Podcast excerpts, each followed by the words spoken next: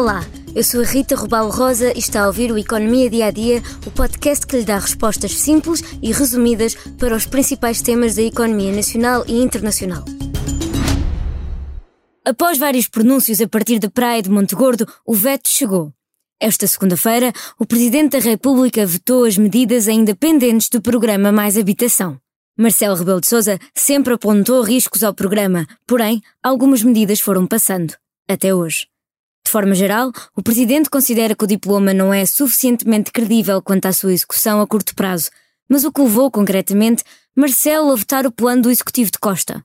Primeiro, o Presidente considera que o Estado não assume a responsabilidade direta na construção de habitação, estando muito dependente de fundos europeus. Depois, lembra a burocracia lenta e a falta de meios de entidades públicas no apoio dado a cooperativas ou o uso de edifícios públicos devolutos ou prédios privados adquiridos ou contratados para arrendamento acessível.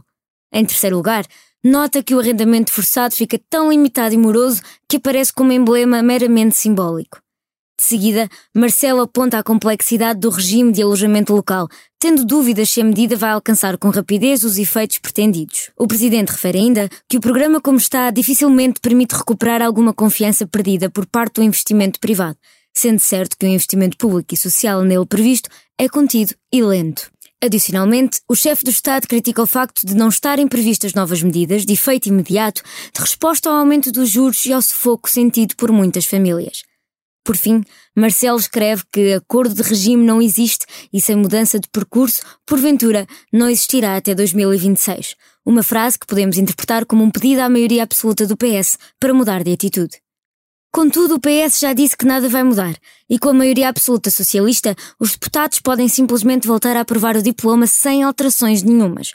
Tendo em conta que é um diploma da Assembleia da República, sendo novamente aprovado, o Presidente será obrigado a promulgar ainda que não concorde com o mesmo.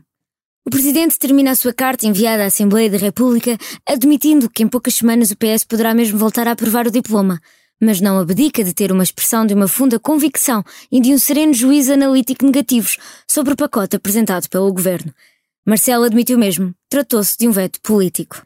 O veto de Marcelo chega numa altura em que o pacote do governo já deu várias voltas e já foi muito debatido, numa altura em que as famílias continuam a ver os juros a subir, ainda que com uma pequena luz ao fundo do túnel de que haja uma travagem no próximo mês. O veto também chega numa altura em que se tem debatido a crise no mercado imobiliário, especialmente residencial. As quebras de preços registadas na Alemanha ou noutros países do norte e leste da Europa, como a Suécia, fazem soar o alarme para o mercado e a esperança para quem quer comprar casa. Contudo, os analistas ouvidos pelo Expresso afastam para já a possibilidade de uma crise provocada pela subida dos juros, mas admitem correções de preços ainda que ligeiras. Podemos estar perante o arrefecimento do mercado, mas parece ser ainda cedo para falar em crise.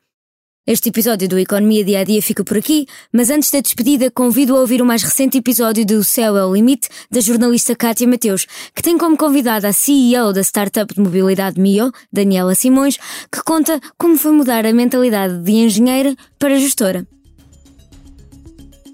Obrigada por estar desse lado. Se tem questões ou dúvidas que gostaria de ver explicadas no Economia Dia a Dia, envie um e-mail para rrrosa.expresso.empresa.pt. Voltamos amanhã com mais novidades económicas.